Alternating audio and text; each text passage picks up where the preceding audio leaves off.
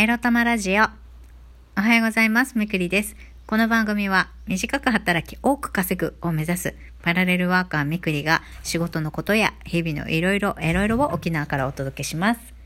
自分のことを諦めずに未来を作る、その言葉を私自身とリスナーの皆様にすり込む番組です。土曜日がやってまいりました。皆様、お疲れ様です。昨日は夜更かしして、今日はゆったりお寝坊さんしておりますでしょうか？最近ですね、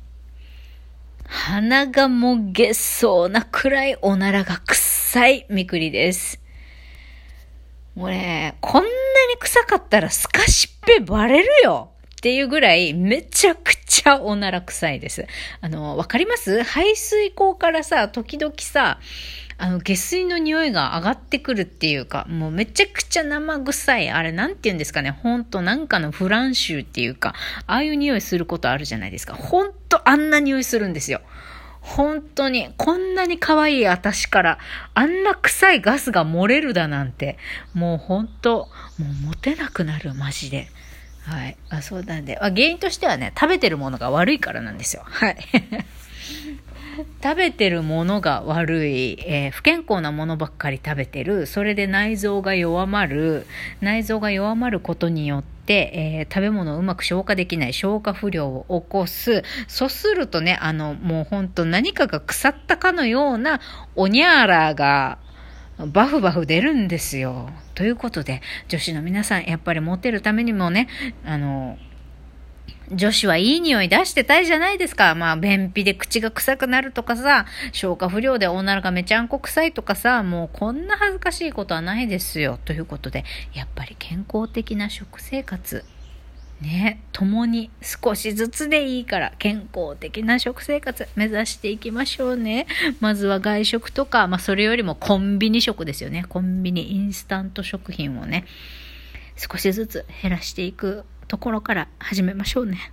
はい。というわけで、今日のテーマに参りましょう。今日のテーマはこちら。出会いと別れの整理をする。についてお話ししたいと思います。いや、最近ね、バイトをやっぱり増やそうとか、リスナーさんの声を聞いて、いや、何言ってんだ、私じ、開業届出したんだから自分で事業作りせねばならんね、とかね、いろいろ揺らいでいる私ですけれども、えー結論、週末企業から始めることにしようと、いうことにいたしました。うーん、まあ、働く時間、勤め人として、働く時間、やっぱりもう少し増やす。で、じゃあ自分の事業作りはどうするのって言ったら、まあ、週2とか、週2プラス、えー、あとは隙間時間か。まあでも隙間時間ほとんどないんだよな。まあ週2か。週2。まずは週2で自分の事業作りをやり始める。あとはもう睡眠時間削ってやるしかないみたいな、まあ、状態からスタートしていくかなという感じです。あのね、パソコンも壊れかけてきてるしさ、そろそろもうパソコン壊れちゃったら仕事になんなくなるから、それを買わないといけないし、もうあの社会的信用がない翡翠ミクなんで、ローンも組めないし、っていうところで、やっぱり現金をね、確実に稼いでいかないといけないっていうので、少しやはり、働く時間を増やす必要があるかなと思い、えー面接に行ってまいりました。まあ、出会いというのは面接での新しい出会いっていうことなんですけれど、昨日はね、午前中、えー去年通った創業スクールの同期の方に不動産業を営んでいる方がいて、まだ20代ですよ。お若いんですよ。お若いんですけど、その方が、えー広報担当を探してるってことで、求人の募集を出してたので、まあ、顔見知りではありますが、そこに応募して、その面接をしました。うーん、感触は悪くなかったように思うんだけれどもどうかな今、やっぱ SNS マーケティングをやりたいという人が増えているみたいで、その SNS マーケティングがやりたいっつって応募が結構来てるようで。まあ、翡翠さんの今お話聞いたところ、えー、いろんな資料もちゃんと持ってきたし、大体の、えー、経歴も話して分かったし、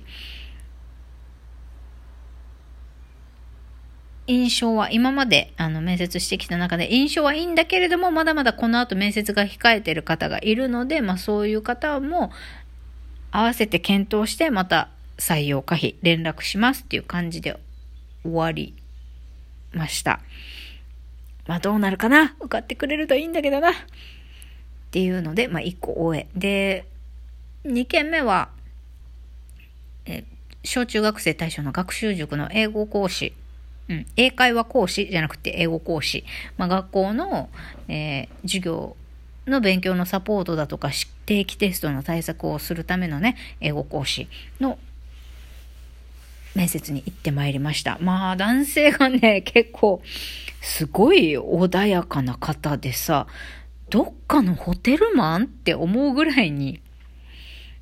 すごい丁寧で穏やかな男性でしたね。まあ、その方に面接していただいていろいろこう、え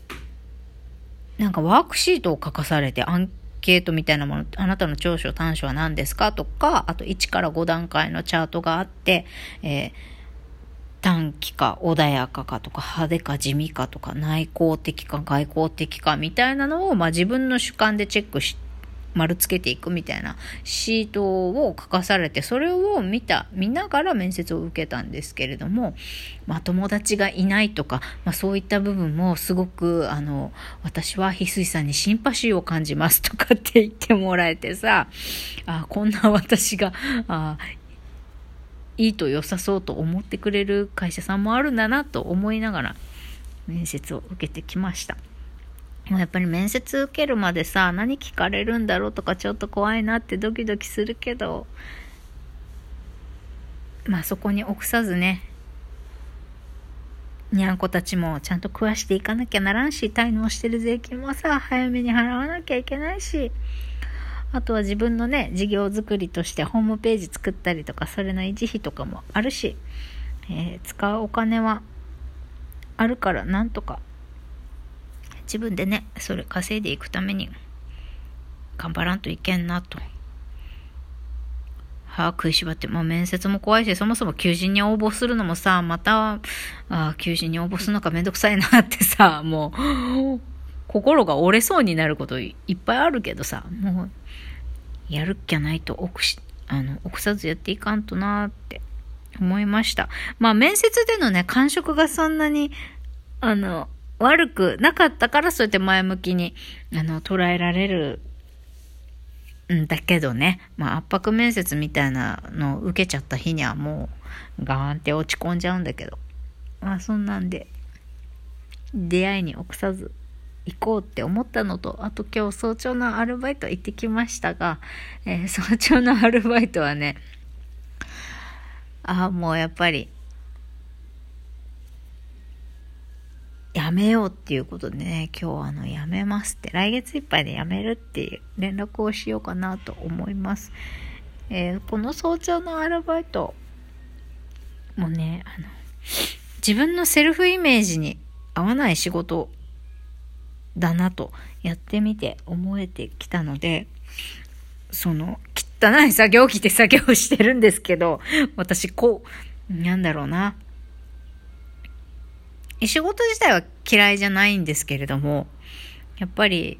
あの、毎日、綺麗な格好しておしゃれして化粧して自分が好きって思える自分のそういう状態で仕事をしたいからうん。やめようって思いました。あとはね朝の時間やっぱり短時間といえど朝の時間って貴重だなって思って自分を整える時間例えばあのまあ私も鬱っぽいところがあるからそれをね、あの、改善するために朝日を浴びるとか、適度な運動するとか、そういうことをするのにね、やっぱり夜じゃなくって朝大事だなっていうふうに思うので、あの、自分のために朝の時間を取りたいというのもあって、早朝のアルバイトはね、もうそろそろやめようかなと思っています。まあ、このアルバイトを辞めるからこそ、えー、今また新しくバイ追加のバイトをね探してもいるんですけどね。もちろんあのリスナーさんからお声があったように自己アフィリエイトに挑戦するっていうことももちろん並行してやります。週末企業として自分が設定しているね2日間週のうちの2日間そういうのを使ってコツコツコツコツやっていこうかなと思っています。で出会いを臆さず動いていかなきゃなって思ったのと、やっぱり自分が違うって思ったところには別れをつけるということ。あともう一つは、あの、お互いね、私も相手のことが好きで、相手も私と一緒にいることをね、楽しんでくれたりしているしていれば、また出会うチャンスがあるんだなって思ったことがありました。あの、去年フルボッコにされたなんちゃらセンターの職員の女の子がいたんですけれども、社員の女の子。まあ、その子から久々に LINE 来て、あの、今月いっぱいでセンターを退職することになりました、みたいな。今、転職活動中です、みたいな。私は、あの、みくりさんとお仕事するのが楽しかったので、来年度も一緒に仕事やれたらなと思っていたんですが、センターを退職することになりました、つって。で、センター離れてもまた、あの、ご飯行きたいです。何か一緒にやれたらいいですね、っていうので LINE が来たんですよ。すっごい嬉しくって。やっぱりお互い気が合うとね、あの、立場だったり環境が変わってもね、つながれることはあるんだなと思ってすごく嬉しく感じました。まあこの時期ですから出会いと別れってたくさんありますけれども、意を決して旅立ったり、また誰かと、あの、つながり直したり、新たな出会いに喜んだに、喜んだり、いろいろありますけれどね、まあ、めげずにゆっくり自分のペースで新しい、まあ、生活なり、道を開いていきましょうね。それではまた。バイバイ。